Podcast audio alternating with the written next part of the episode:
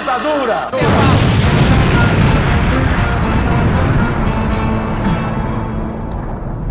Você sintonizou na Rádio Metamorfoses, um programa semanal sobre todas as desgraças que estão acontecendo no Brasil. Eu sou o camarada Hidalgo, como sempre, seu host e editor do programa. Estou aqui com Júlia Guiar, nossa jornalista política. Oi, queridos. Nossa, eu tô tão animada com esse programa, esse é um assunto tão sério. Então, vamos que vamos. Também estou aqui com Marcos Vinícius Beck, o nosso jornalista cultural. Opa, é, tudo bem, minha gente? E vamos, vamos embora, né? Como falou bem a Júlia, é um, um tema melindroso e delicado, então fica com a gente aí. E também com a Laís Vieira, nossa cientista social política aqui do programa.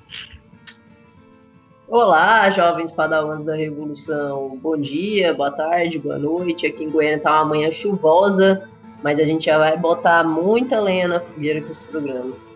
Essa é a ideia. E como sempre, trouxemos aqui um convidado muito especial para conversar com a gente. Gosto de trazer sempre uma galera que sabe muito bem do assunto. Eu trouxe Naue Bernardo, o nosso querido advogado e cientista político pela UNB, além de professor universitário.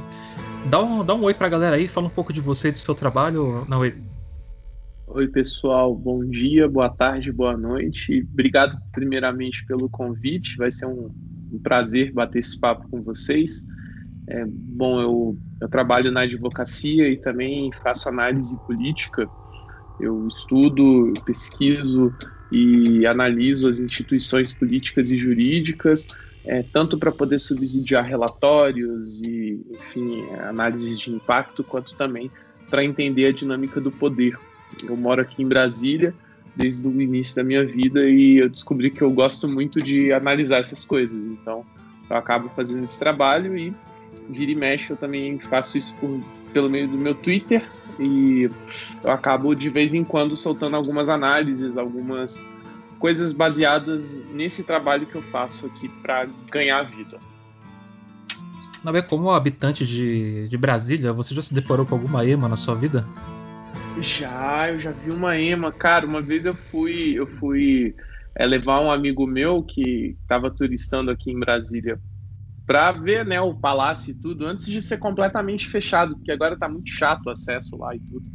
E a gente deu sorte de ver as eminhas lá, as ema antifa, né? Elas estavam lá de boas, passeando. Caraca, é, eu sempre quis encontrar uma ema, mano.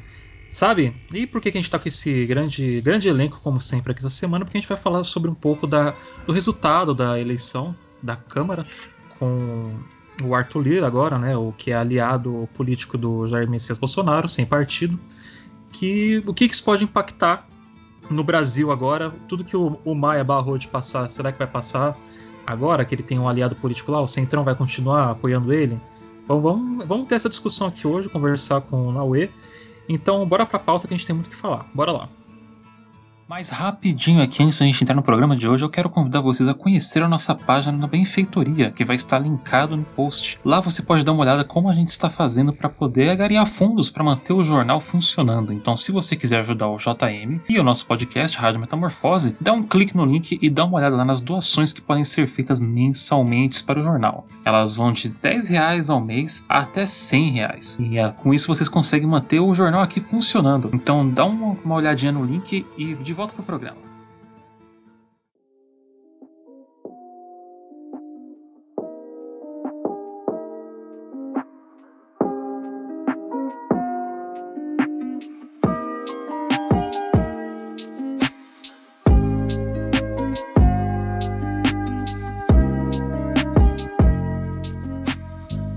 Quero começar aqui perguntando aí para ti, é, né, que afinal de contas são nosso convidado, a gente vai aqui te encher um pouco o saco com as nossas perguntas, né? Que afinal parece que você está aqui.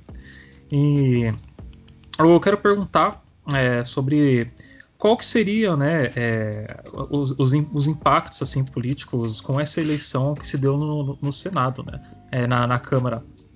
Como é que o, que, que isso pode repercutir agora que o, na, na Câmara, tá, gente? Tô, é que eu tô com os dois na cabeça aqui porque uma, também teve a eleição do, é, do Rodrigo Pacheco, né? Que ele também foi eleito, mas acho que a, a Câmara acho que é o principal que a gente tem que falar hoje é, do que está acontecendo. Qual, quais são os impactos políticos que isso pode trazer? Bom, primeiramente, a, a, a votação do Arthur Lira 302 votos, foi bastante expressiva, muito, muito expressiva mesmo. É, eu não tenho eu não tenho registros prévios de uma eleição que tenha sido resolvida com uma baseada tão grande de votos é, recentemente, né? Mesmo quando a gente pega os candidatos anteriores apoiados pelo governo, ainda quando havia é, uma posição fraca ao governo PT, mesmo assim é, esse quantitativo de votos não assustava tanto. Dado o contexto dessa vitória, que conseguiu ser mais expressiva do que a vitória do Eduardo Cunha, ele venceu a época com 267 votos e todo mundo ficou, caraca, como que ele conseguiu? É, acaba que chama atenção mesmo, né?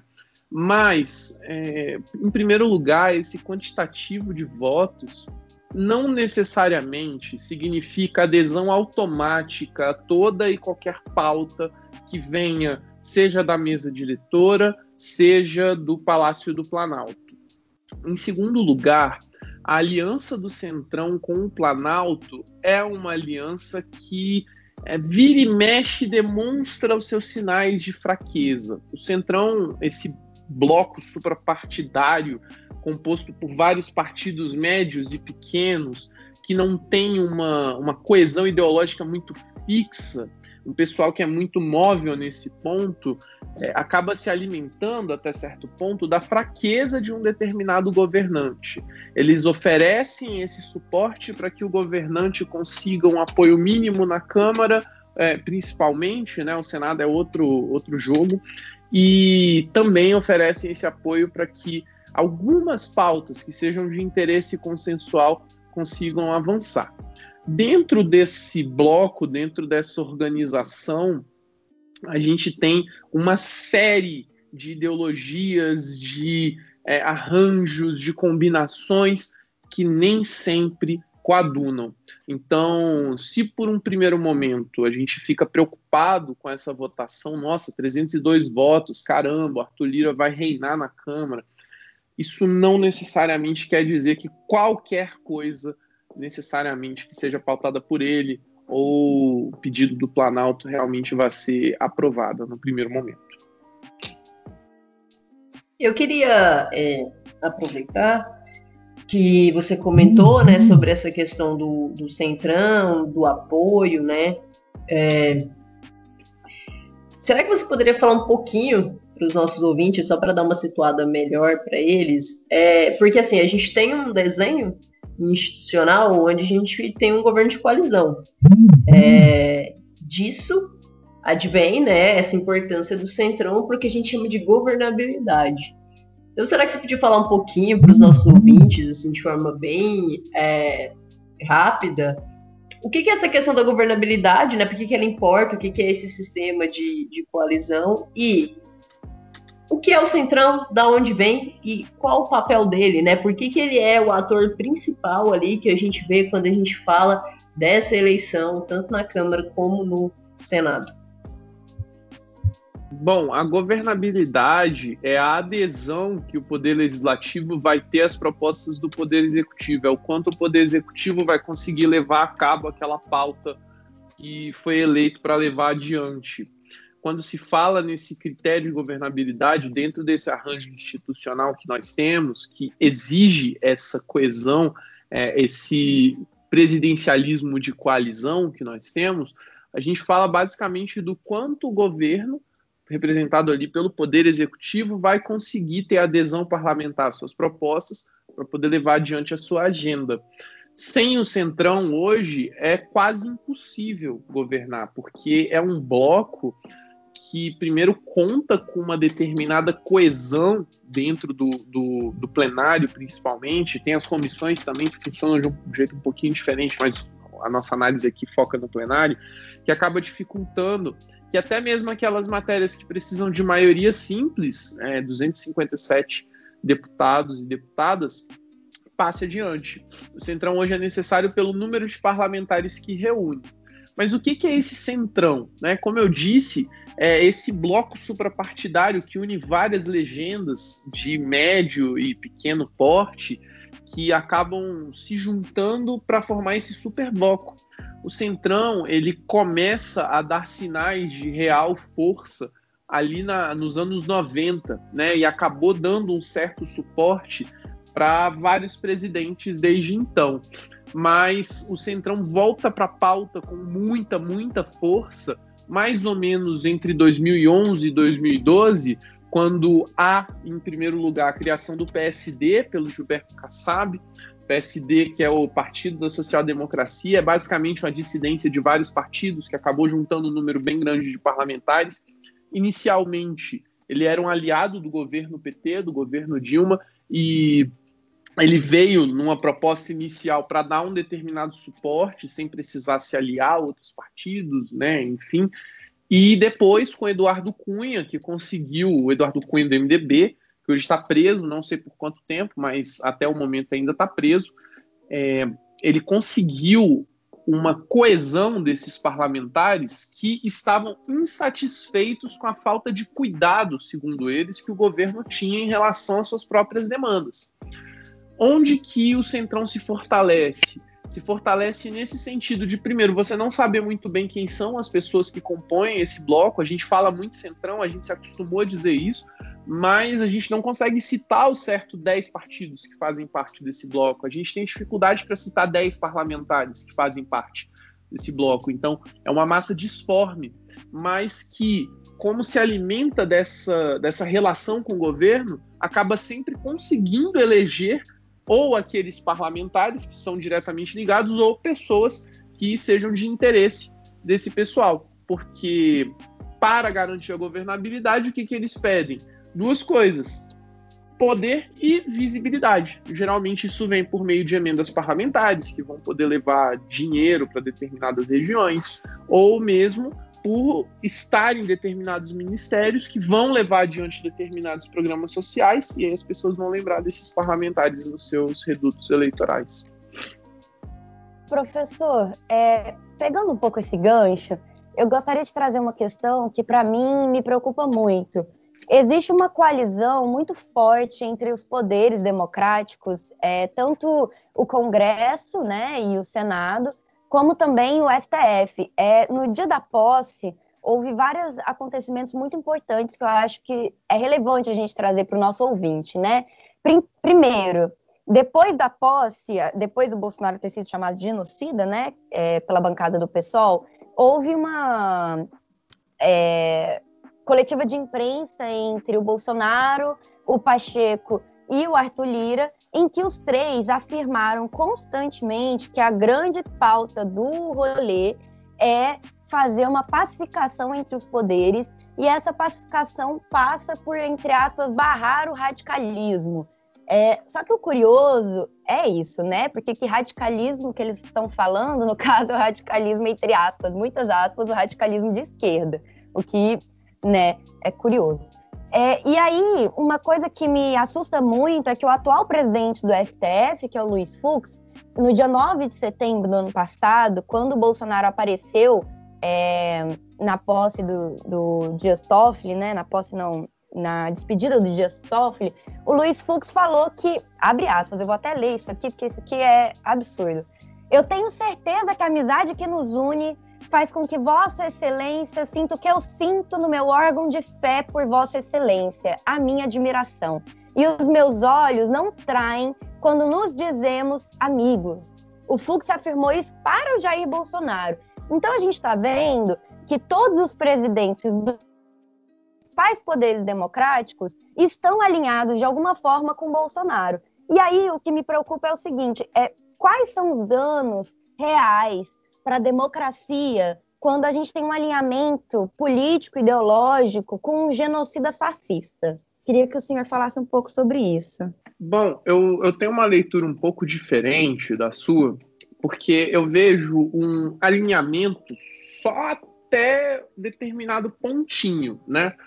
O Fux, por exemplo, ele é um, ele é um, um jurista que me desperta sentimentos interessantes, porque quê?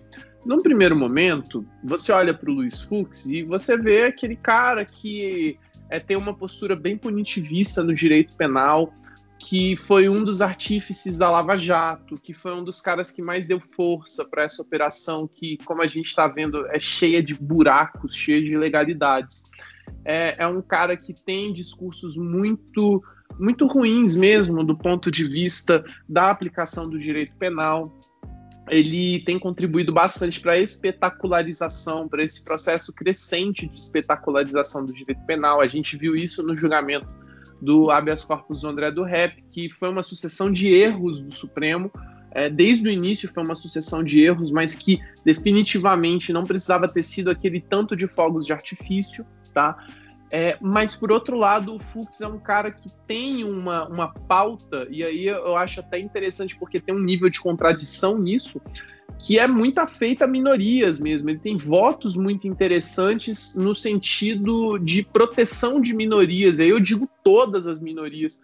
E é, é, interessante porque às vezes ele tem um entendimento de ampliação do direito penal até mesmo para a proteção das minorias. A gente sabe que não é bem assim que funciona, mas ele tem esse raciocínio, né? Então acaba provocando essa essa fusão de sentimentos, por assim dizer. O Fux hoje eu não vejo como um aliado do Palácio do Planalto, tá? Muito pelo contrário, eu, eu o vejo na verdade como ele, ele fica no limiar de ser um adversário do, do Palácio do Planalto.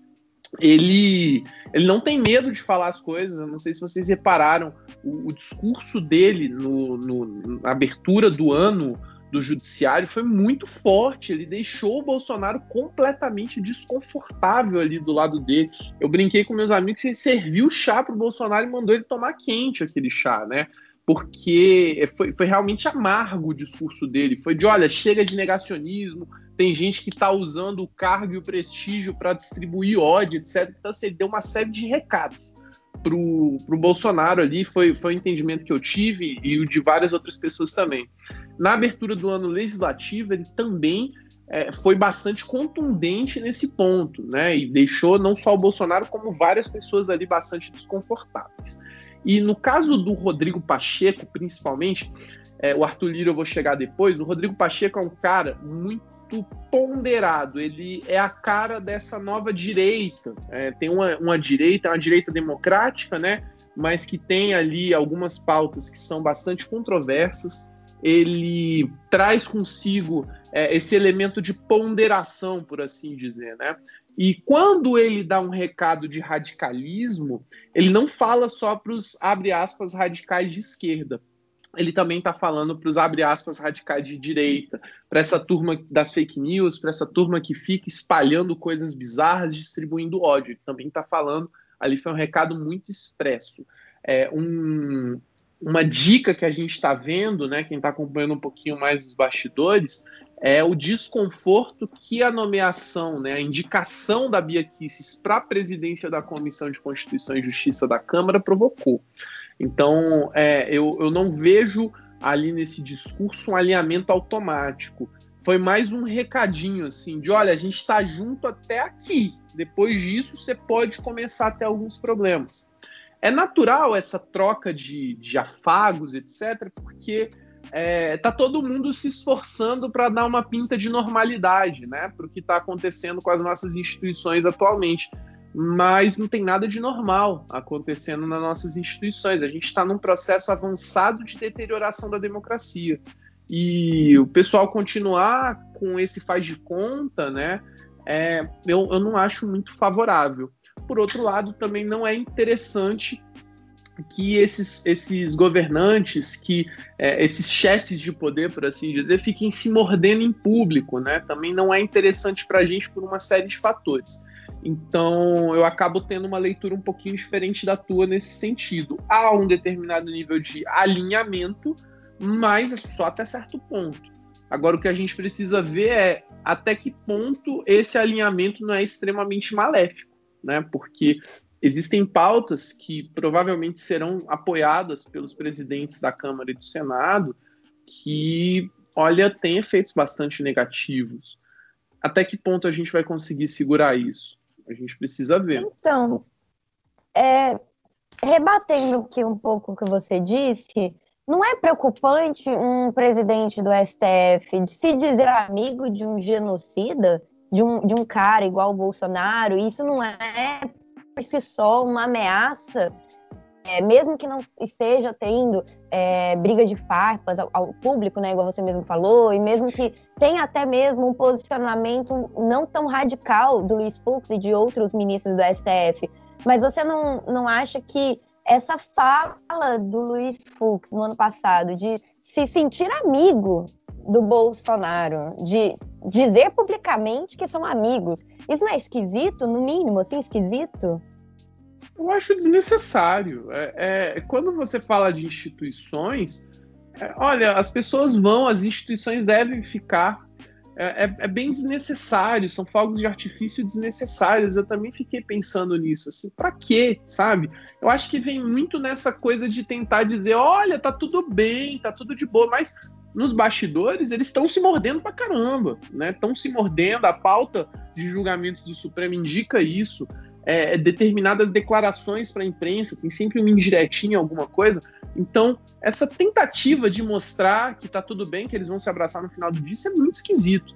E eu queria lembrar que com Maia foi a mesma coisa, né? Houve, houve afagos, é, teve aquele momento em 2019 que eu também fiquei me perguntando para quê, né? Que os três, o, o, o Alcolumbre, o Bolsonaro e o Maia apareceram juntos, dizendo tá tudo bem, os poderes estão em harmonia, o Toffoli também estava lá. Então, assim, para quê? né? A gente fica se perguntando.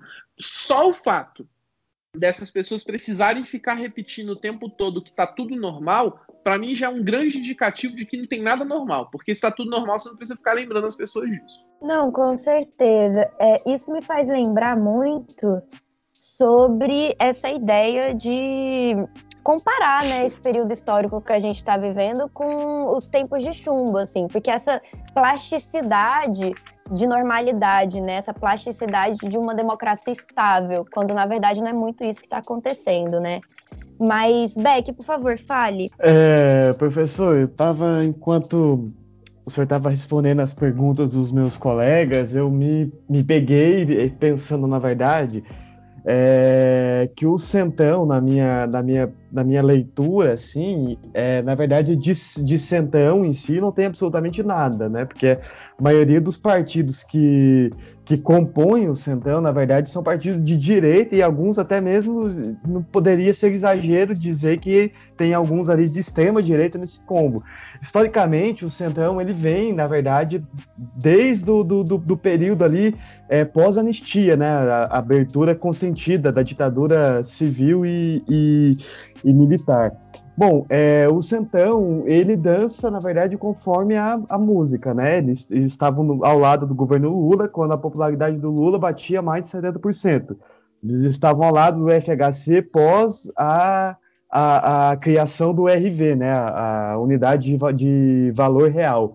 Eles estavam é, contra o Collor quando aconteceu, quando o, o, o, acharam o PC Farias e o PC Farias é, e, o, e o Pedro Collor falaram. E eles pularam fora do barco da Dilma quando a Dilma começou a despencou a popularidade dela, ela começou a derreter publicamente. Bom, é, qual avaliando essa, essa história nossa na, da, da, do início da velha república até hoje, é, o, quais seriam assim a possibilidade, por exemplo, do Centrão ele cair fora e deixar o, o, o Bolsonaro derreter publicamente? E qual seria a possibilidade de, diante disso, um, um, um, projeto de impeachment passar?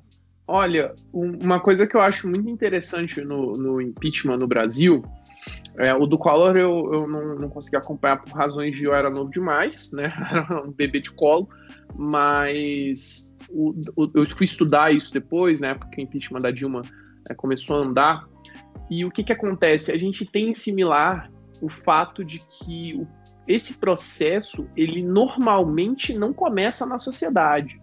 Esse processo normalmente é pautado na sociedade lá de cima. Então ele vem normalmente de um impulso parlamentar. Se vocês botarem a mão na memória de vocês, vocês vão lembrar que o impeachment da Dilma ele não começa em 2016. O impeachment da Dilma ele começa ainda em 2013 quando um parlamentar do Democratas indica que existem crimes de responsabilidade sendo cometidos por conta das tal, tal malfadadas é, pedaladas fiscais. Ele, ele, traz isso em uma reunião da comissão de orçamento, a comissão mista de orçamento, e, e começa ali um determinado escarcel.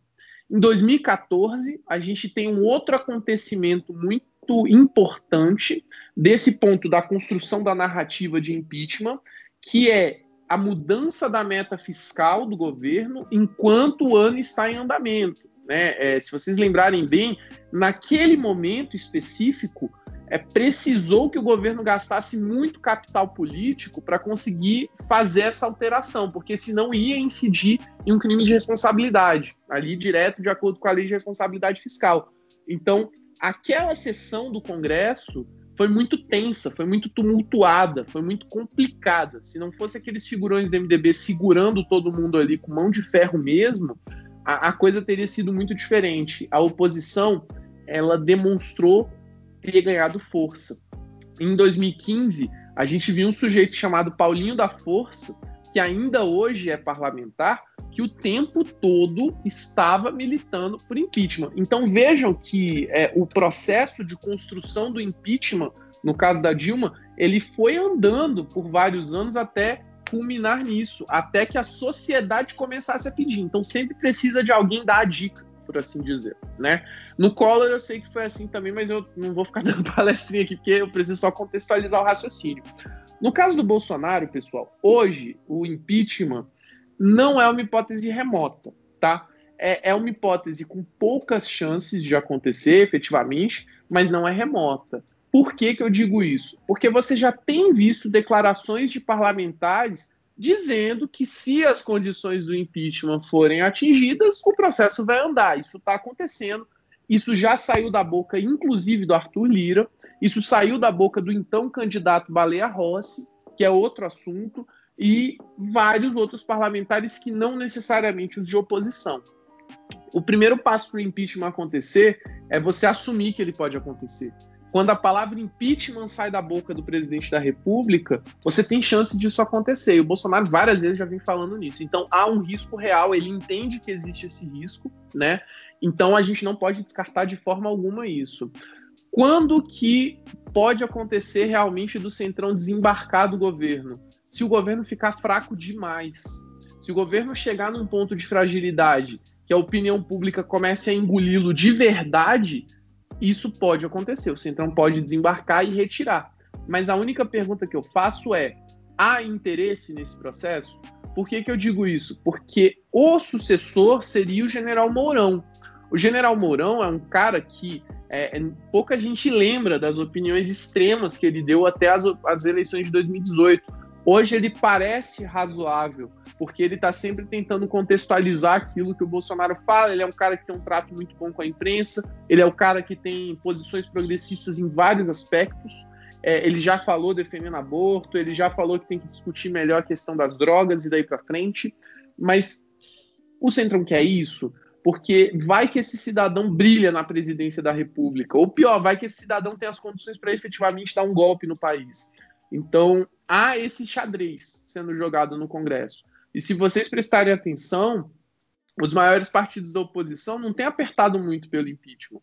Por quê? Porque há uma espécie de consenso interno de que, olha, a gente tem que ir com cuidado nisso aqui, porque o impeachment da Dilma, a gente viu o que aconteceu. E o Bolsonaro, o que, que vai acontecer?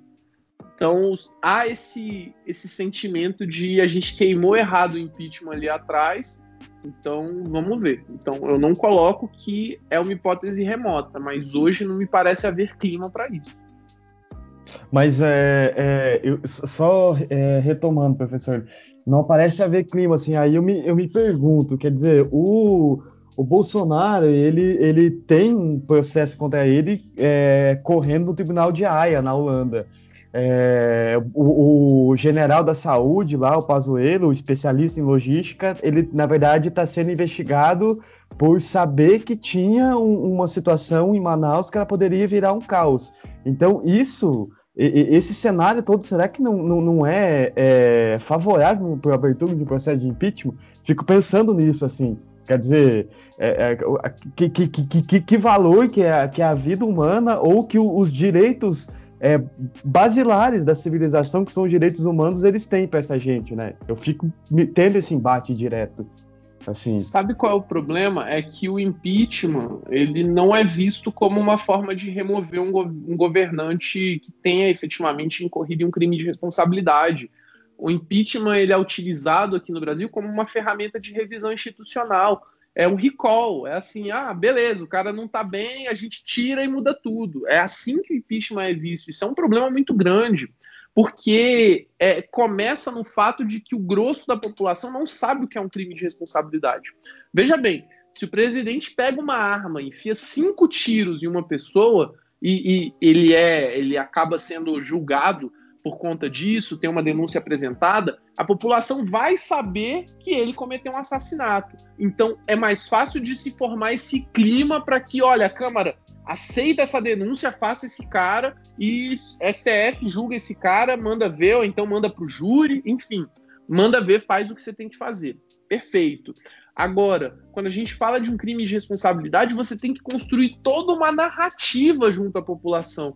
E se você pegar e analisar o contexto do crime de responsabilidade, tanto Collor quanto a Dilma não foram afastados pelos crimes que eles foram acusados em, em, tese, eles foram afastados pelo conjunto da obra. Isso é visto em todos os discursos parlamentares que vocês conseguirem analisar.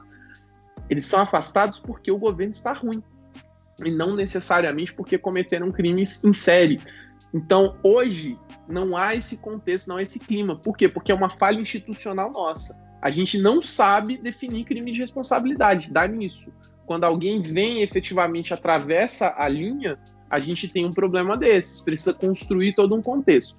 E aí eu fico me perguntando, bom, você vai no posto de gasolina, a gasolina está 5,30 em alguns locais. Você vai comprar um arroz, o arroz está 35 reais. Vai comprar um quilo de carne, tem lugar que está cobrando 60, 70 reais um quilo de carne tá tudo bem, assim, né? É, é, tá tudo bem, isso fora a pandemia, né? Tá matando muita gente. A segurança não me parece melhor. Então, assim, o contexto, em tese, tá dado. A gente precisa ver como que a população vai sentir isso. É, professor, eu até acho interessante a gente comentar sobre essa questão do Mourão, porque é, teve um comentário lá da Glaze Hoffman falando sobre ele ser moderado, né?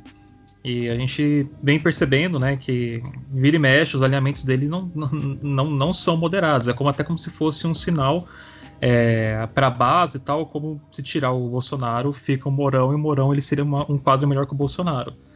É, você, você, não acha isso um pouco complicado, até, tipo, ainda mais sendo um, uma líder né, da, da, da esquerda, é, ainda mais sendo do, do, PT, que sofreu, tudo que sofreu, tipo, de, de, de lá, desde o, de 2016 para cá, fazer um comentário desse sobre o vice né, do Bolsonaro, tipo, lembrando sobre a, os apoios ideológicos deles?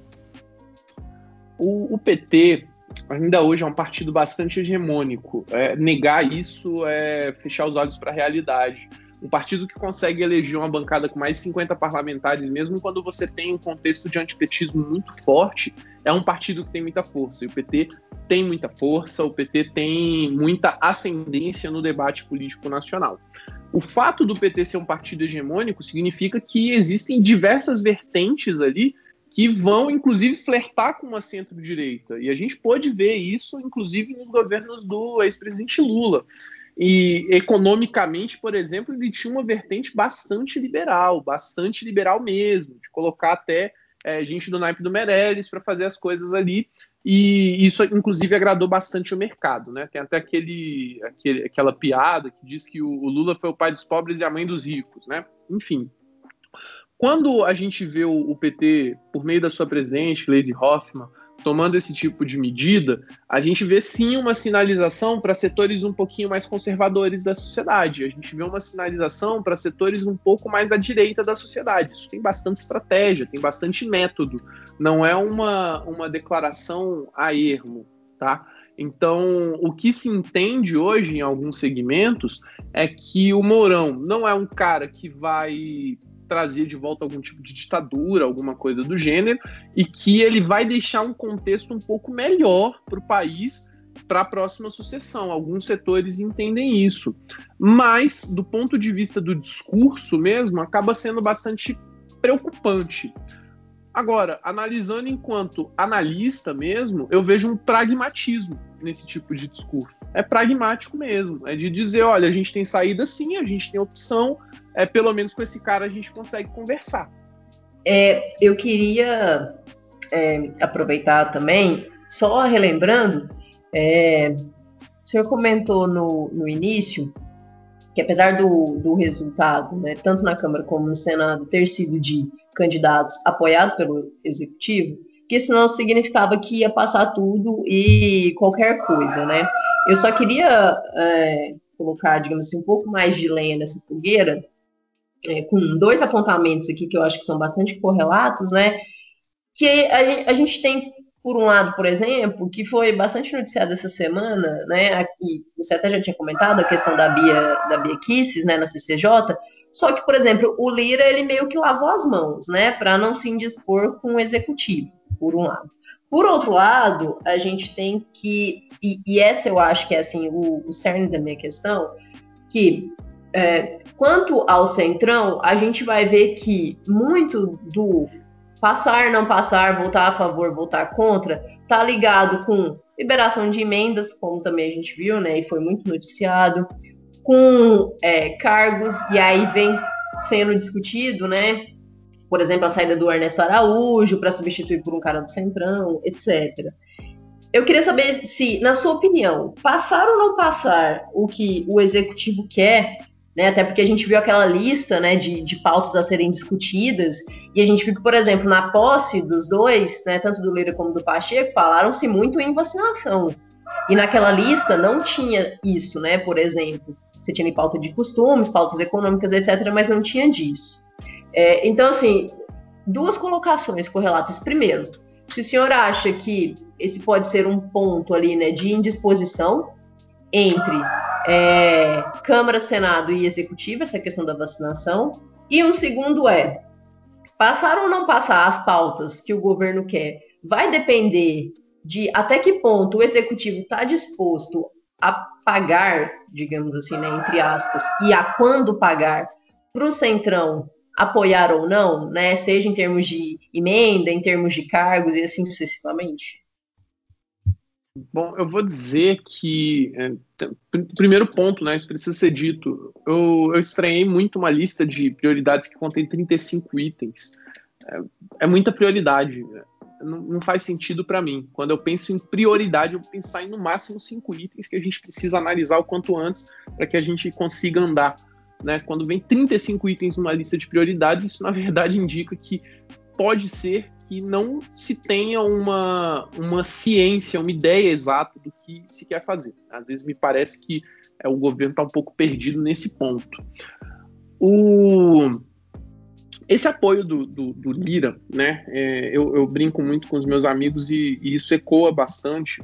Se o candidato do Centrão que eu estou apoiando ganha com 257, 260 votos, eu fico feliz. Pô, beleza, o cara tem uma adesão, mas ok. Se o cara ganha com 302 votos, eu fico preocupado. Por quê? Porque é, hoje o cenário que nós temos posto é que é uma lua de mel, mas assim, o Planalto está mais ou menos refém do Centrão. Porque se o Centrão se indispor com o Planalto, vai ficar ruim para o Planalto, entende? E aí eu não falo só de impeachment, eu falo de uma série de outras questões é, é, pautas bomba, por exemplo, aumento de, de, remuneração, esse tipo de coisa assim, né? Essas pautas que acabam tendo um impacto muito grande é, orçamento, no orçamento e que fazem com que o Planalto tenha um desgaste muito grande junto à população. Então, assim, é, como você muito bem colocou, eles falaram muito em vacinação.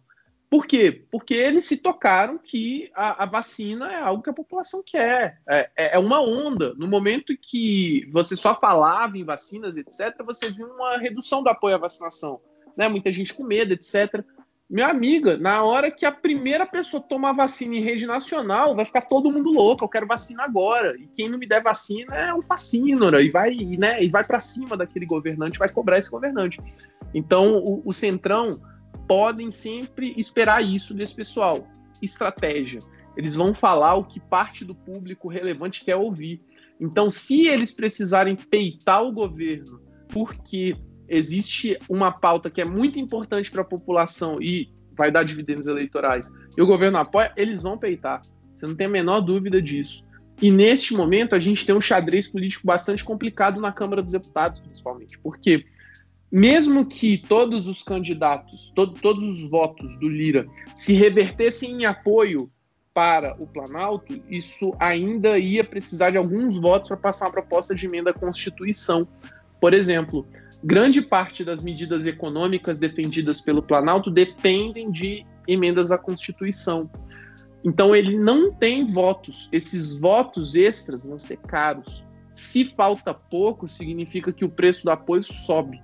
Então hoje o Planalto tem um contexto um pouquinho complicado para lidar na Câmara dos Deputados. E há essa lua de mel. Eu só me pergunto por quanto tempo isso vai durar, porque a gente sabe que em algum momento o presidente da República perde as estribeiras e fala alguma coisa, inclusive contra aliados no Congresso. Quanto tempo isso vai durar? A gente precisa perguntar isso. Professor, é, puxando um pouco de volta essa questão do Mourão e toda essa questão de um processo de impeachment, é, eu gostaria de lembrar aqui que ano passado também, porque, bem, eu acho importante a gente não esquecer o que acontece, né? O brasileiro tem uma, uma memória curta.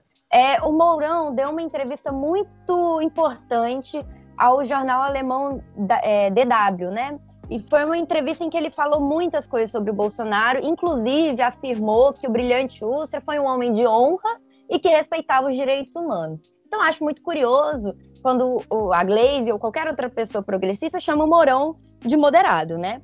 E aí, pensando numa, num possível impeachment, pensando num, num, possível processo né, de impeachment, seja ele qual motivo for, porque motivo não, não falta, pedido não falta, é, você acha que falta pressão popular nas ruas para poder um pedido de impeachment realmente acontecer? E aí eu já entro numa outra questão, que é a seguinte: é, o que a gente vem vendo eu digo a gente jornalistas, né, que estamos na rua, que estamos acompanhando as movimentações sociais, principalmente, a gente percebeu que nas últimas semanas houve uma pressão muito grande, não só da polícia militar bolsonarista, diga-se de passagem, mas também de um aparato é, de tentar migrar, migrar não, é abafar esses essas mobilizações de chegarem a mais gente, de se massificarem. E isso tem relação, provavelmente, é, relacionada com os vazamentos dos dados dos brasileiros, enfim, todo esse controle da Agência Nacional de Proteção de Dados aqui no Brasil, que está na mão dos militares. Então, assim, é, como pensar num processo de impeachment colocando a presidência na mão de um militar, tendo a maior parte dos ministérios, dos, dos presidentes, diretores e pessoas em cargos importantes sendo militares, e, além de tudo, como colocar o povo na rua quando existe uma pressão da polícia para que essas manifestações não aconteçam. E quando a gente fala sobre isso, a gente fala de, uma, de um processo muito intenso que também tem a ver com essa questão, é, com essa suposição né, de tirar a polícia militar da mão dos governadores e colocar na mão da presidência da República. Como que o senhor vê isso? Falta pressão popular? Como que se dá essa situação? Hoje a gente tem dificuldade em, em pautar isso nas ruas, qualquer processo que seja, porque é, dentre as pessoas que não apoiam o governo, a maior parte não, não tem segurança para ir para locais com aglomeração. São pessoas que, em sua maioria, estão cumprindo as medidas de distanciamento social para não adoecer, ou para não adoecer seus familiares, ou para não adoecer as pessoas ao redor delas. Então há esse contexto, né? Muito se falou que o governo não queria vacina exatamente para que as pessoas, depois de vacinadas, não fossem para a rua pedir a deposição dele. Mas a gente precisa pensar numa coisa também, né? Se fala muito em impeachment e tudo, e já já eu volto nos militares. É, o problema do processo de impeachment é que hoje, eu vou citar um item só que a gente precisa do Congresso votar para que a gente consiga avançar nisso, que é o auxílio emergencial ou qualquer outra forma de apoio à população mais carente. Se você pauta o impeachment hoje, esquece essa votação. O Congresso vai ficar pelo menos seis meses parado. Vai, ter, vai ser muito difícil mobilizar atenções para qualquer outra coisa. A pauta da mídia vai ser toda voltada para o impeachment. Então você vai perder várias outras coisas acontecendo. É, todo mundo vai ficar com os olhos virados nisso. vidrados, né? No caso, não seria nem virados, vai ficar vidrado nisso. Então, se você pauta o impeachment hoje, você paralisa totalmente o debate político brasileiro que já está truncado. Isso é um problema. A classe política falhou em oferecer soluções adequadas após o impeachment da presidente Dilma Rousseff. A classe política não tem condições hoje de prometer que vai oferecer soluções se pautar o impeachment do Bolsonaro. A gente tem esse primeiro ponto. Né? É, é preciso achar soluções. A, a saída do impeachment é uma saída sedutora e tudo mais. E as soluções? E os outros efeitos? A gente precisa sempre pensar nisso. A gente sempre tem que olhar o outro lado da moeda, porque é, pessoas estão morrendo de fome efetivamente. E, e, até que se complete o processo, você não tem nenhuma garantia de que essas pessoas vão ser assistidas. E depois que você completar o processo, se completar, você também não tem nenhuma garantia que essas pessoas vão ser assistidas. Esse é o primeiro ponto que a gente precisa levar em consideração. Em relação aos militares, esse é um ponto que eu acho bastante polêmico, né? É, eu, eu, tenho, eu tenho amigos que, que, fazem parte das Forças Armadas, que fazem parte da polícia e tudo, e o que eu sinto, baseado nessas impressões, é que você tem dois lados. É, essas pessoas não vão abandonar o Bolsonaro nas urnas. Por quê? Porque é um governo que deu o que eles queriam. É, valorizou, até certo ponto, pelo menos, deu uma valorizada é, o sentimento dessas pessoas é que elas passaram muito tempo apanhando do governo e agora elas querem meio que uma, um respiro ou mesmo alguns uma revanche, por assim dizer, né? Mas não no sentido institucional da coisa, mas é de olha, viu só, ficou me batendo, agora toma, vai ter que engolir. Há muito esse sentimento de é, vocês vão ter que engolir o Bolsonaro. Isso, isso acontece mesmo, é um revanchismo bobo, assim, né? É, esses meus amigos até brincam comigo. E aí, cara, é melhor já ir se acostumando e tal, vai ter mais quatro anos. Então, existe esse sentimento. Eles vão apoiar o Bolsonaro nas urnas. Agora, se isso significa adesão a uma aventura golpista, a gente não tem como dizer ao certo. Por quê? Porque não existe nenhuma garantia que um, o, uma aventura golpista do governo Bolsonaro ou do seu sucessor vai efetivamente dar certo, até porque a minha leitura é a de que se ele fosse tentar alguma coisa, ele já teria tentado e, e enfim, teria dado certo mas não tem esse apoio, não tem esse clima. E dois, é, eles sabem que tem um dia de amanhã, né? E muitas dessas pessoas têm um dever à farda. Então, esse dever à farda envolve não virar as costas para o Estado, por assim dizer, em homenagem a uma pessoa. Então, eu particularmente vou com bastante calma nessa análise de que a polícia militar é bolsonarista é, eleitoralmente falando, a gente tem elementos para dizer que, poxa, uma parte bem grande dessas pessoas vai apoiar o Bolsonaro nas urnas, por N razões. O Bolsonaro passou 28 anos é, dando uma espécie de apoio para essas pessoas dentro do Congresso. Então existe meio que esse, essa dívida de gratidão. Agora, em uma eventual aventura autoritária, eu já não sei se efetivamente apoiaria. Eu não tenho elementos para dizer que isso aconteceria. Eu acho é, não, é, a questão que o que a gente vem, é, vem vendo, né? É, ainda mais você falou que se ele quisesse dar um golpe ele já teria dado. Eu acho que o que a Lila Schwartz falou lá no Roda Vivo já é meio que é isso, né? Que ele não precisa dar um golpe, né? Ele é o golpe, ele tá corroendo as instituições por dentro. Ele não precisa gritar, é golpe. Tanto que ele tá aparelhando todos os, os órgãos, né? Tipo, ele tem a, a BIM paralela dele, é, ele está indo lá na, na, nas, nas, formaturas da, da PF, é, dá o sinal dele, e só faz todo mundo tá gritando o nome dele felizão lá. Eu acho que já é uma bandeira vermelha pra gente se preocupar. Tem as, as questões do. O que a gente, acho que a gente pode dizer é que os comandantes do exército, né, que estão fora do governo, eles já deram mais de uma vez um sinal que eles não estão 100% com Bolsonaro, né? Eles já falaram que não é, não compactam com o discurso golpista dele. O problema é que os generais que estão no governo dele fazem o oposto. E eu acho que quando a gente fala de golpe aqui, a gente está falando da galera que está na reserva do exército. E sobre esses PMs que estão. que tem, teve os casos dos PMs amotinados, por exemplo, que são essa base é, bolsonarista pesada dele.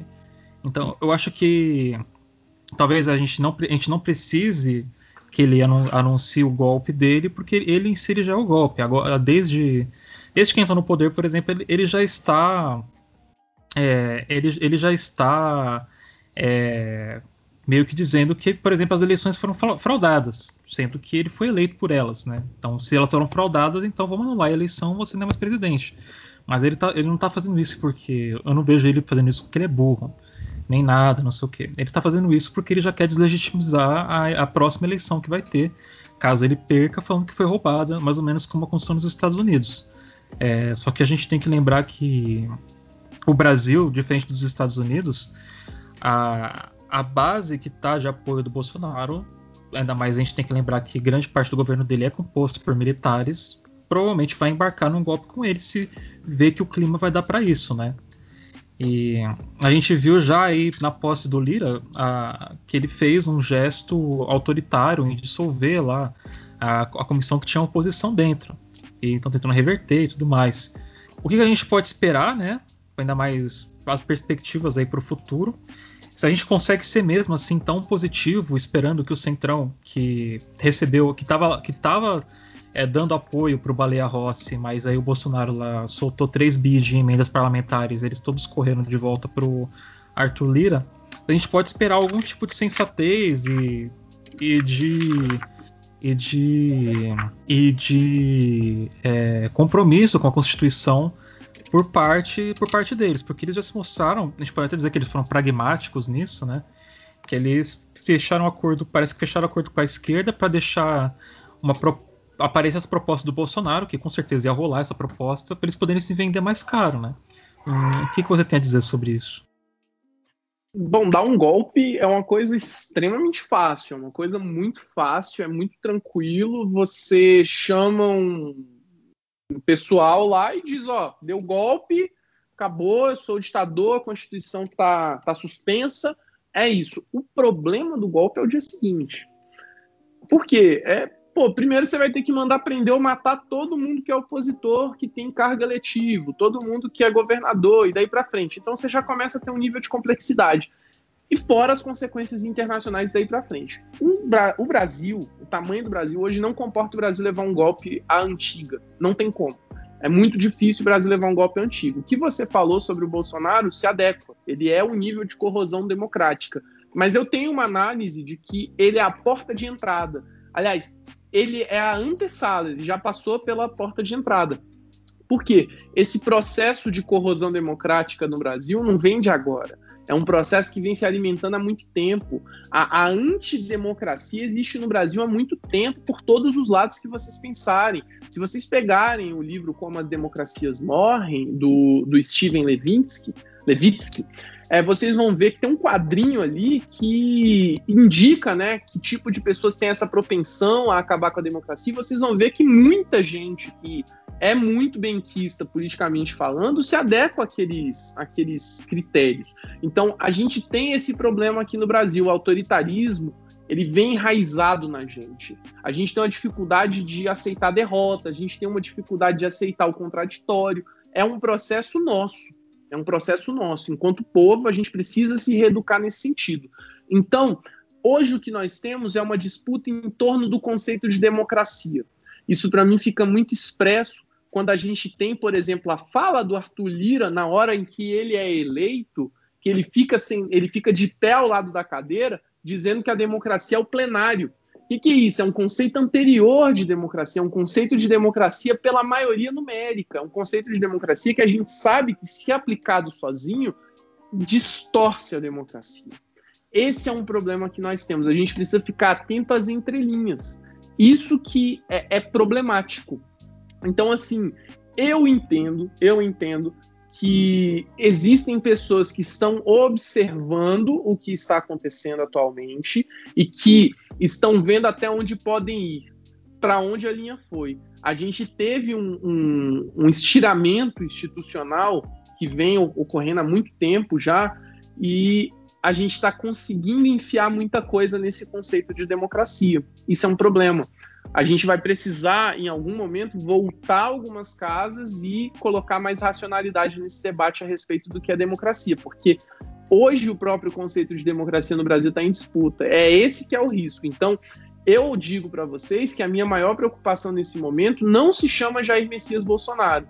A gente tem uma herança que vai ser deixada por esse governo que se alimentou de práticas autoritárias de todos os outros governos até agora, e, e, não adianta a gente fugir disso. Todos os outros governos até agora se alimentaram de algum grau de autoritarismo, seja disfarçado, seja diretamente. A gente tem elementos para dizer isso de todos os governos da nossa democracia, da nossa jovem democracia.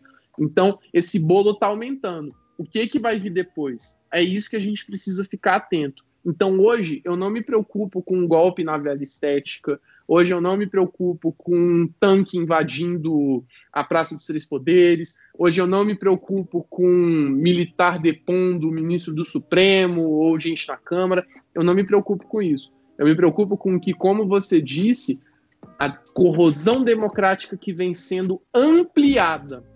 Isso não é um processo de agora, tá? Então, eu, eu tenho uma, uma visão pessimista, mas eu entendo que a gente ainda não chegou no ponto de não retorno. A gente não chegou nesse ponto. Então, o que, que a gente vai fazer nesse sentido? A gente precisa realmente alimentar de forma mais crítica o debate a respeito da democracia. E aí eu até falo muito do Gustavo Zagrebelski, né? Ele fala desse conceito de democracia crítica. A democracia está sempre em perigo, a democracia está sempre precisando de autocrítica. A gente precisa sempre rever o que, que significa democracia, de modo a incluir cada vez mais aquilo que alimenta a democracia e excluir o que não alimenta a democracia. Então a gente precisa fazer essa análise, esse processo todo. Se a gente não fizer isso, a gente tem tempos muito sombrios vindo pela frente, tá? A gente precisa realmente ter isso em mente e essas pessoas hoje, Arthur Lira, Rodrigo Pacheco, Baleia Rossi, Jair Bolsonaro, são só pessoas. O problema é o que vem depois delas, o problema é a herança dessas pessoas. É o que de sofisticado a gente vai ter a partir dessa estética, a partir desse estiramento institucional que a gente está vivendo. É, uma coisa me preocupa muito, assim, é, pensando num contexto de 2022, por exemplo, que basicamente tudo que o, o, o, Donald Trump fez nos Estados Unidos, o Bolsonaro, de certo modo, chegou a, a, a copiar aqui de uma forma não muito original. Bom, se no Brasil, hipoteticamente, vir a acontecer em 2022 o que aconteceu lá no, no Capitólio, as polícias, as, as polícias militares se constituem, sim, é, uma espécie de, de milícia do Bolsonaro. E para a gente chegar a esse ponto não está muito difícil, não.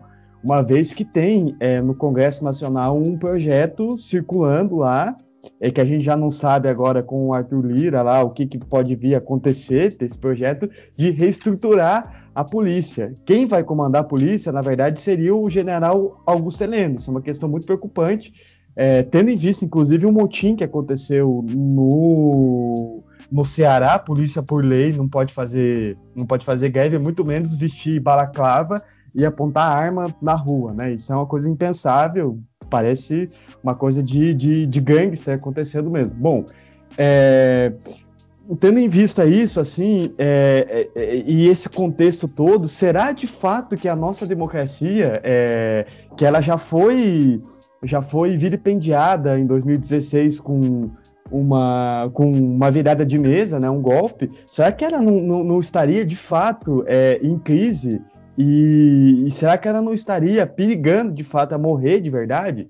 Porque se a gente usar, por exemplo, é, comparações com o que aconteceu na Hungria, o Viktor Orbán conseguiu instituir uma, uma, uma, uma democracia bem a cara do século XXI corroendo as instituições dentro do Estado Democrático de Direito. Ele conseguiu sufocar a liberdade de imprensa, ele conseguiu perseguir os movimentos sociais, ele conseguiu instituir, inclusive, órgãos dentro da, da, da, da, da máquina da Hungria para perseguir é, desertores do regime, conseguiu, é, de alguma maneira, é, processar ou colocar na prisão essas pessoas. Então, será que o Brasil não estaria repetindo esse mesmo filme? Gente, a, a corrosão democrática, ela vem de muito tempo agora. Olha, a gente tem que lembrar que o FHC teve o Brindeiro, que não à toa é chamado de engavetador geral da República. A gente tem que lembrar que o Lula teve o escândalo do mensalão, que tem provas muito contundentes que afetaram a população no sentido de, cara, peraí, o que, que vai acontecer com esse homem, né? É, não chegou nada nele porque a gente não, não conseguiu fazer essa ligação e para mim tá tudo bem, porque o que a justiça disse a gente precisa efetivamente respeitar, sob pena de entrar na selvageria. A gente discute lá, né? A gente não fica aqui criando tese golpista. Mas é, houve esse processo de, olha, peraí, o governo comprou parlamentares para poder aprovar determinadas coisas. E a população já começa a ficar, pô, peraí, o que está acontecendo? A gente teve, em 2014, aquele escândalo envolvendo as eleições, com um bando de, de propinas sendo pagas e tudo, e aí o PSDB me fez um desserviço ao botar em xeque a segurança da urna, mas, por outro lado, levou para o TSE uma denúncia robusta de que houve abuso do, do poder político, de que houve abuso no uso da máquina, e a gente volta em 2017, olha o voto do, do Herman Benjamin, aquilo é um escândalo de proporções inacreditáveis. Aquilo é corrosão democrática. O uso das instituições estatais para você poder é, prejudicar ou favorecer determinadas pessoas. Isso aconteceu. Então, assim, é, a gente teve também o escândalo dos aloprados, que foi a, a a, a, feitura de dossiês contra opositores do governo ali nos anos 2000. Então, assim, é como eu disse para você, a gente tem esse processo correndo há muito tempo e a, as pessoas estão só botando mais fermento nesse bolo. Esse que é o ponto. A gente precisa voltar a respeitar as regras não escritas da democracia, porque essas estão sendo transgredidas. Esse consenso que forma a democracia está sendo friamente transgredido.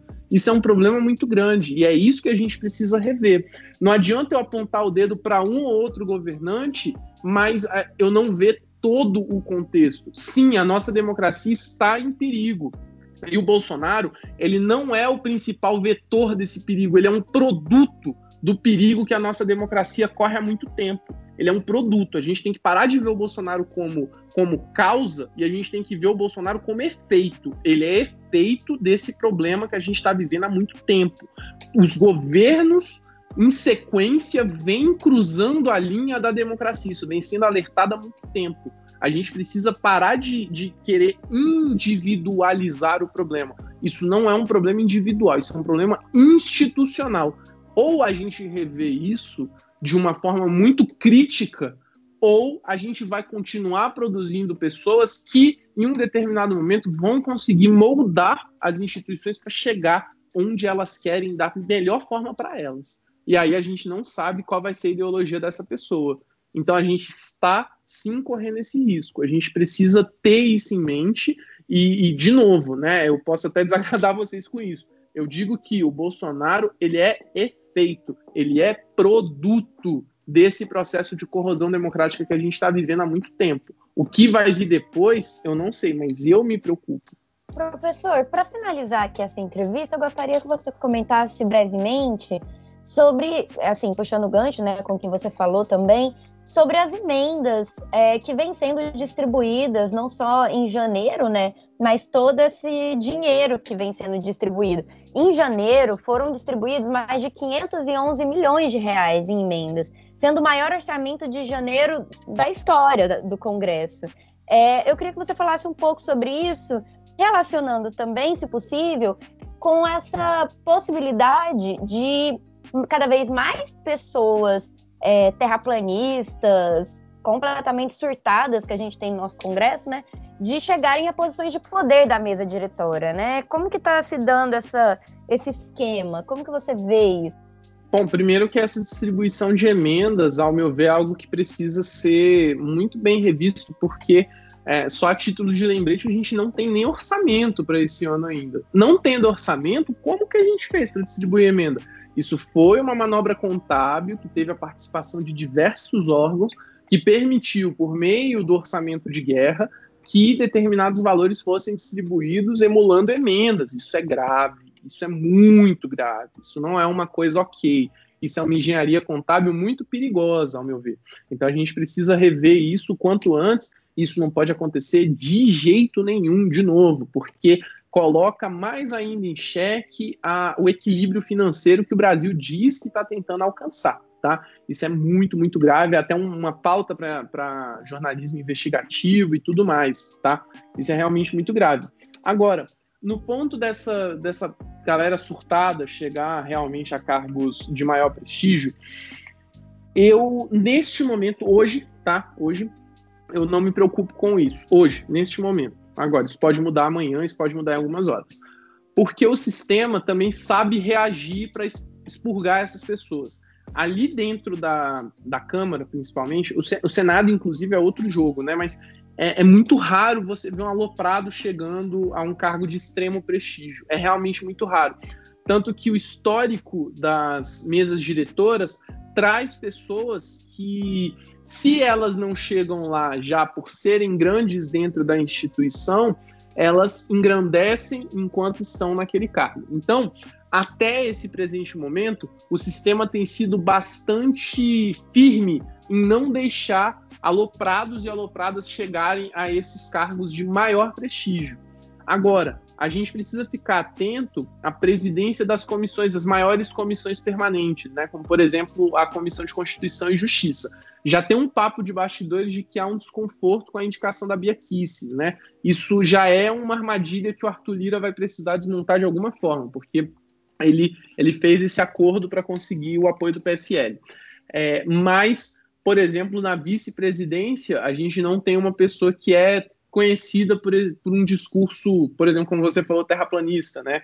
É, então, assim, lá dentro, nesse momento, a gente tem que lembrar que as regras são outras. Elas não funcionam da mesma forma que aqui. É, há uma falsa correlação que vem sendo feita, por exemplo, que o Bolsonaro concorreu à presidência da Câmara X vezes. Que efeito e que relação isso tem com o fato dele ter chegado à presidência da República? Eu indico que zero. Não tem nada a ver uma coisa com a outra, porque em primeiro lugar, a gente só, come, só começou a prestar atenção nas eleições da Câmara outro dia. A gente não prestava atenção nisso antes, né? Pouca gente prestava atenção nisso antes. Agora que a gente adquiriu essa maturidade política. E em segundo lugar, é, ele ou pessoas que defendem um discurso é, mais, vamos colocar aqui num termo um pouco, um pouco mais elegante, um discurso mais estridente, por assim dizer, é, acabam não ganhando muito eco lá dentro. Então, até o presente momento, a gente não vai ter essas pessoas dessa forma. No entanto, a gente pode ter pessoas que defendem coisas extremamente horrorosas, mas que sabem como falar com polidez, como usar talher e como não babar enquanto fala, assumindo sim esses lugares mais prestigiosos. Perfeito, não é muito obrigado. Acho que com isso a gente pode encerrar o programa, né? Vamos tentar aí ser, ver o que, que vai rolar daqui para frente. Acho que a gente tem muito o que observar, né, ainda. Bom, gente acha que com isso a gente consegue encerrar o programa de hoje. A gente teve uma conversa muito produtiva, muito boa com o Naue Bernardo. É, vai, espero que a gente consiga receber novamente no programa em breve. Não, você falou que você tem Twitter. Faz a divulgação do seu trabalho para as pessoas poderem estar tá te seguindo nas redes sociais e acompanhar o que você faz. Ah, é o arroba Naue Bernardo ou NB, né? É que eu coloco por extenso, NB por extenso mesmo. Vocês me acham lá. Eu posto muito sobre política, séries, Flamengo e o que mais der na minha cabeça. Então, não esperem uma pessoa o tempo todo séria. Eu tenho falado de memes também, muitos memes envolvendo principalmente o show de horrores tal Big Brother Brasil. Ah, cara, eu tô vendo os bagulho do Big Brother que dá até desânimo, mano. já, já parei Nossa. de ver porque o, o, ódio que, que tá gerando dentro de mim não é saudável. Nem Mas... me faz. Podia ficar uma hora xingando, com base em 20 minutos que eu assisti. Acho que é a primeira vez que a gente tem um programa com um flamenguista, então acho que com isso a gente pode encerrar o programa. Muito obrigado novamente por vir dar essa uma, essa uma horinha para falar com a gente, viu, Noé?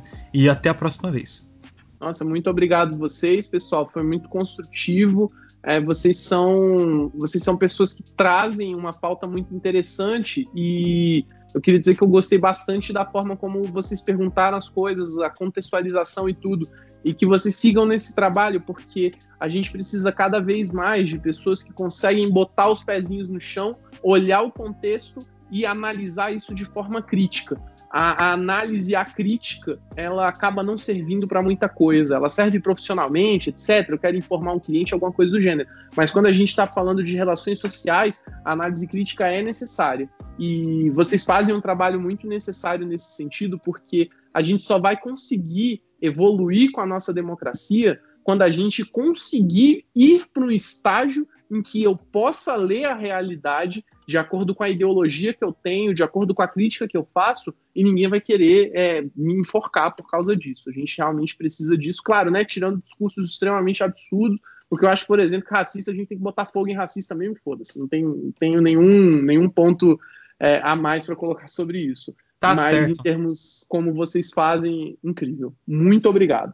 É aquela coisa, né? O, esse, é, o paradoxo da tolerância né, do Karl Popper. Procurem, Exatamente. que acho que é muito interessante a leitura. Muito obrigado novamente, Noé, e nos vemos novamente em breve. Bom, a gente depois dessa conversa sobre toda essa desgraça, né? Que o dia que a gente ainda vai trazer coisas positivas aqui. Eu tô pensando em fazer um programa Notícias Legais para vocês aí se desestressarem. Provavelmente esse programa nunca vai acontecer, mas fica a ideia. Então, bora pro Botequim que a gente. Que tem muita coisa no jornal, a gente tem que conversar bastante ainda. Bora lá.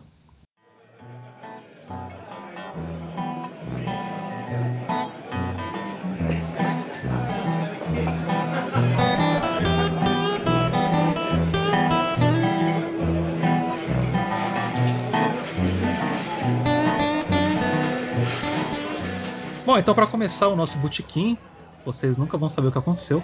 Pra gente estar tá começando esse botequim desse jeito.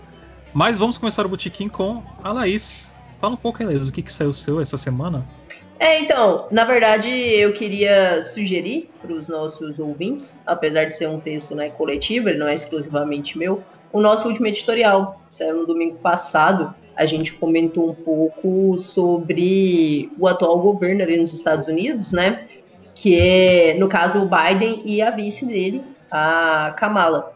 Porque qual é a questão? A gente, né, a gente vê muito assim uma coisa, né, mais esperançosa de ah, o Biden e a Kamala é a mudança, é a diferença, vai salvar, né, entre muitas aspas, os Estados Unidos, etc. Mas o que a gente tem na realidade, né, que foi basicamente isso que a gente colocou no editorial, é que uma mudança estética não significa uma mudança ética, né? É, o que a gente vai ter é a, o mesmo tipo de política, o mesmo tipo de, de imperialismo, né, de política genocida, de política intervencionista, dentre outras coisas, né, uma política que vai defender ali, um tipo de sistema, um tipo de status quo, vai defender a burguesia, né. A diferença é que ao invés de bater com luva de ferro, né, e ser bem louco extremista como o Trump, a gente vai ter um cara batendo ali com luva de seda, né? Mas ainda assim usando, por exemplo, da diferença como uma mercadoria, né? Então abordando, por exemplo, discussão ali, né, em torno de raça, por exemplo, por uma vertente muito neoliberal e não por uma vertente que de fato vai combater a essência ali estrutural do racismo nos Estados Unidos, etc, etc. Então fosse um texto bem interessante. Se você gosta de, desse tema, se você gosta de, de discutir política internacional, se você se interessa por isso, confere lá esse nosso texto. Não, perfeito, amiga. Leiam lá o editorial, que é como é um editorial do jornal. Eu acho que é bem, tá, tá bem interessante de se acompanhar. Agora, Ju, manda bala aí, Ju. O que, que saiu seu? Rapidinho, bora lá. Então, queridos, vamos lá de novo, né? É, eu queria começar falando da minha coluna, porque semana passada eu fui extremamente emotiva, tanto é que o título da minha coluna da semana passada é Dos Acasos que Me Emocionam. Então, toma aí uma dose de sentimentalismo romântico para você, querido ouvinte.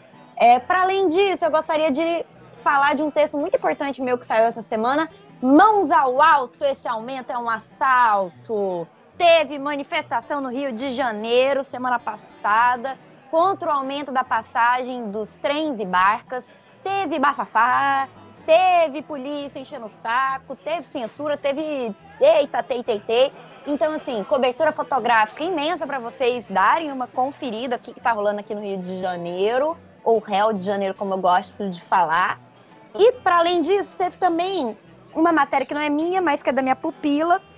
É, minha querida companheira paulistana Larissa Rodrigues fotografou o protesto em São Paulo é, no último domingo. O ato Fora Bolsonaro, Fora Mourão teve muita censura ela é uma colaboradora nova do jornal, uma fotojornalista novinha, mas tem umas fotos belíssimas, então eu recomendo que vocês também vão dar uma olhada lá na reportagem da Larissa Rodrigues, porque as fotos estão impecáveis. Rolou muita censura nesse protesto e é importante que seja falado. Para além disso, mais duas matérias, porque essa semana eu escrevi para caralho.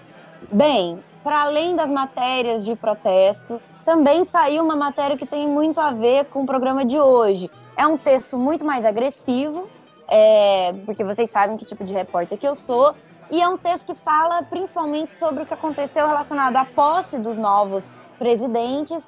E tem uma entrevista muito importante com um vereador goiano do PT, Mauro Ruben, que ele fala bastante coisa sobre essa preocupação né, da tomada do autoritarismo. Não, perfeito. Agora também, não, o escriba aqui, o cara que escreve pra cacete, Marcos Vinícius Beck, manda a bala aí. O que, que, você, que, que você fez essa semana? Coisa demais essa semana, mas algumas é, é aquela coisa que no jornalismo é muito comum, né? Para preencher buraco mesmo de, de. Quando não tem. Cultura serve, entre outras coisas, no jornalismo para isso, né? Pra, dia que não tem material, publica lá cultura e tal, tão de boa. Mas eu destaco é, um texto que eu, da, da minha coluna é, que eu é, que eu publiquei na segunda-feira, um dia é, de atraso, e que eu acho que é muito sintomático dos tempos em que a gente vive, né? É as crises e é, que livrarias e sebo estão submetidas no Brasil, né? Aqui em Goiânia, é, você vê, por exemplo, que tem livrarias, a Goiânia e no resto do Brasil, você vê que tem livrarias é, que ou não tem movimento ou migraram para a internet para sobreviver, né? E a situação com o sebo é pior ainda. É, o sebo, além de, de, ser mais barato, você adquirir um livro no sebo, o sebo sai atrás naturalmente da, da, da, do, do, comércio eletrônico, porque entre comprar um livro velho e comprar um livro novo, a maioria dos leitores opta por comprar um livro novo. Mas eu digo isso e eu fiz essa crônica porque eu, eu li um, uma outra crônica do Joaquim Ferreira dos Santos no Globo de, de segunda retrasada, em que ele falava de uma livraria no Rio de Janeiro que tinha centenário e fechou, ficava na Gávea a livraria, é, e ela fechou e tal. A livraria foi frequentada pelo Drummond, pelo, pelo Paulo Mendes Campos e pela to, toda essa turma é, da crônica. E aí eu me vi pegando num, num, exercício e dialogando um pouco com a teoria de Flanado do Walter Benjamin, né? É, e aí eu me, me, me, vi assim lembrando de quando eu ia à livraria é, ou de quando eu fazia faculdade, matava aula para ir no sebo é, e comprar é, livros em que os professores não falavam na, na, na, na sala de aula, porque é, ficava muito preso à teoria e tal. E aí eu é, acho que eu talvez era um dos únicos alunos assim que matava a aula de fato para ir, ir no sebo. É, e aí é um, um, um, momento muito triste, mais triste ainda saber que hoje você compra livro no mesmo aplicativo que você compra um quilo de carne para fazer o almoço. Eu acho isso uma coisa é, é, muito falta de noção, inclusive retrata muito bem essa época de modernidade líquida né, que, é, que a gente vive. E assim, infelizmente, é, continuemos comprando é, na internet livros para essas livrarias quando a gente puder retornar a, é, a frequentá-las, elas não morram. Mas é, não se esqueçam que comprar livro pela Amazon não é a mesma coisa que você ir na livraria, que você está bem acompanhado na livraria e, e que você está é, naquele ambiente ali cercado de, de, livros e tal. Eu que, além de, de jornalista, também sou escritor, eu tenho muita saudade desse desse ambiente em si, de, de, dessa troca com mútua com os leitores, né? E tem um outro texto, galera, que eu queria destacar, é, que, que é, é, o que vai sair é, nesse sábado, no dia que a gente grava o programa, que é uma entrevista que eu fiz com, a, com uma, uma pesquisadora, jornalista e pesquisadora francesa, Dominique Dey, é, é, que ela fez a biografia do Baden Powell, que é considerado um dos maiores violonistas do século XX. É, foi formado no choro e na música barroca, mas ele tocava de tudo e tal. Começou, se profissionalizou muito cedo, tocando em puteiro no Rio de Janeiro, nos anos 50 e tal, que era como a bossa nova é, se é, se projetou para o Brasil, né? Essa jornalista é muito interessante que ela ela, ela é professora de literatura de Sorbonne e, e ela conhece muito de cultura brasileira, o que me deixou, inclusive, é, inclusive pensando assim que a gente tem que conhecer mais a nossa cultura, assim, porque quando alguém de fora conhece ela tão bem é, e a gente às vezes não conhece aqui, é um sintoma muito preocupante. Então, o, o, o, o, Baden Powell é, é, muito, é muito foda, assim, é um cara genial mesmo. É, e ele gravou um, um, disco assim que eu atormentei a semana, é, ajudo durante a semana para ela escutar, acho que mandei umas quatro vezes para ela, que é o, o Os Afro Sambas, que ele gravou com o Vinícius de Moraes, né? É, como eu falei, o Baden Powell era formado na, na, na, técnica barroca de tocar violão, mas ele trouxe para o violão brasileiro o batuque de, do candomblé e de umbanda. Então ele foi o, o instrumentista que conseguiu essa, essa proeza, assim, e aí ele chamou Vinícius Moraes para colocar letra é em cima dessa, é, falando das religiões de matriz africanas. É uma obra genial, eu recomendo super o, a biografia, o violão, é, o violão vadio de Baden Powell. Leiam. E aí tem mais outros dois textos lá, uma resenha do EP do Tom Zé, é, o Tribunal do Facebook, e uma resenha também do Júlio Gin, do Truffaut, que também tá lá. Esses foram os meus quatro textos da semana, mas eu destaco esses dois aí. E é isso, galera. Muito bom, vale muita leitura. Eu vou comentar aqui sobre o texto que saiu da, da Rosângela Guiar, a nossa outra jornalista, que ela não faz parte dos nosso, nossos programas de podcast, mas um dia fará. Tenho trazer ela aqui ainda, hein, Jô? A gente tem que trazer essa mulher para conversar com a gente. Ela falou sobre Covid, aumento da desigualdade social e racial, sobre como uh, a questão da pandemia ela afeta né, as classes sociais de forma diferente, né? Então acho que vale muito a leitura. Uma outra coisa que eu sempre gosto de falar é retornar sobre o que, que saiu, né, semana semana passada no nosso programa. Teve o um programa especial que a gente gravou Rádio Metamorfose Diálogos sobre anarquismo. Então acho que vocês não ouviram ainda, vale a pena voltar lá para ouvir. A gente está com alguns convidados especiais. O Acácio voltou para conversar com a gente, a Luciana Brito e a Deep, que ajuda a gente aqui no jornal bastante também. Então acho que tá um programa imperdível aí para vocês estarem conferindo. Então, gente, deem os seus tchauz para poder encerrar o programa da forma que eu sempre encerro com uma frasezinha de, algum, de um pensador. E esse pensador aí, o spoiler, eu falei ele já nesse programa. Bem, queridos, alimentem o seu ódio, como diz a Laís, e, cara, tiro porrada de bomba, dedo no cu e gritaria. A gente tem que botar esse país para pegar fogo. É isso.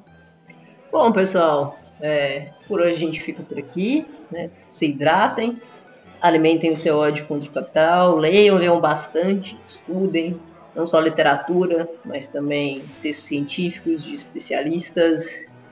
E acho que é isso. A gente ainda está passando por um momento bem complicado, porque né, o nosso governo é um incapaz é, em, vários, em vários aspectos, mas na questão da vacinação ele está se provando assim, extremamente merda. Né? Mas é como a Ju falou: a gente precisa agir, a gente precisa fazer alguma coisa e é isso, bola para frente e vamos lutar. Bom, é, como falou a, a Laís, e aí eu faço uma defesa minha aqui, né? É, e aí também, de certo modo, ressuscita a polêmica, aquela excrescência que o, o Felipe Neto falou no Twitter, né? Leiam literatura e não achem que o Machado de Assis, ou o Graciliano Ramos, ou o Lima Barreto, ou até mesmo José de Alencar são autores chatos, né? não, não essa visão equivocada, assim, não menosprezem a sua, a nossa literatura e a nossa cultura, não, não façam isso, jamais. Então leiam, é, leiam literatura, é, porque a literatura explica é, quem nós somos e explica um pouco da nossa formação enquanto povo brasileiro. Então, é, leiam Machado, leiam Lima Barreto, leiam os cronistas dos anos 50, que eu vira e mexe falo aqui, né? O, o, Nelson Rodrigues, o Antônio Maria, Paulo Mendes Campos, o Drummond, a Cecília Meireles, a Clarice Lispector, leiam, é, leiam e leiam muito, assim, porque não tem. É, você lendo, você fica melhor, inclusive. É, e não só por isso, para chavecar, e você fica melhor para ver o mundo e para para ter uma leitura da, da, da, da, da, realidade mesmo, além de, de, de, conseguir ter um trato com as palavras melhor, né? E, e, e, não achem que a literatura deve só ficar na sala de aula na academia. O lugar da literatura é no bar, na rua, é, na esquina, na conversa de quando você vai comprar um cigarro na, na, na, na, na, na, na padaria ou na banquinha de revista. Então, é isso. Eu faço aqui a, a, a defesa estrutural da literatura. Eu fico por aqui, meus caros. Um grande abraço para vocês.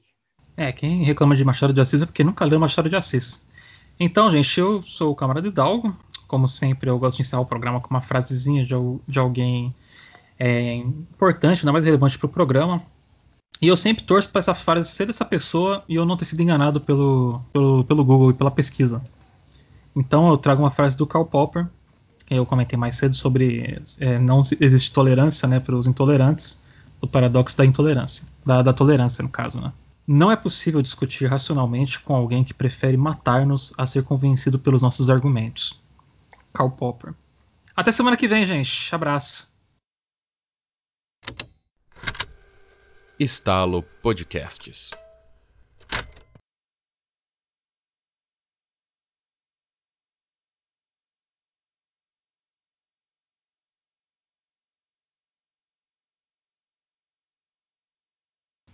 Peraí que eu dei uma engasgada aqui, que o, o, o gato mordeu meu pé. Caralho. É. Não, ela, ela tá foda, mano, essa gata. Tipo, a gente resgatou ela e castrou ela. A gente arrumou uma Uhum. dona, né? Só que ela tá a mil grau hoje, que ela fica me mordendo pô, na minha cabeça. Me... É que você, tu não muda, que vocês não estão vendo o que tá acontecendo. Deixa eu... É, a minha gata aqui tá on fire também. É, então, a bicha é louca, mano. Deixa eu voltar.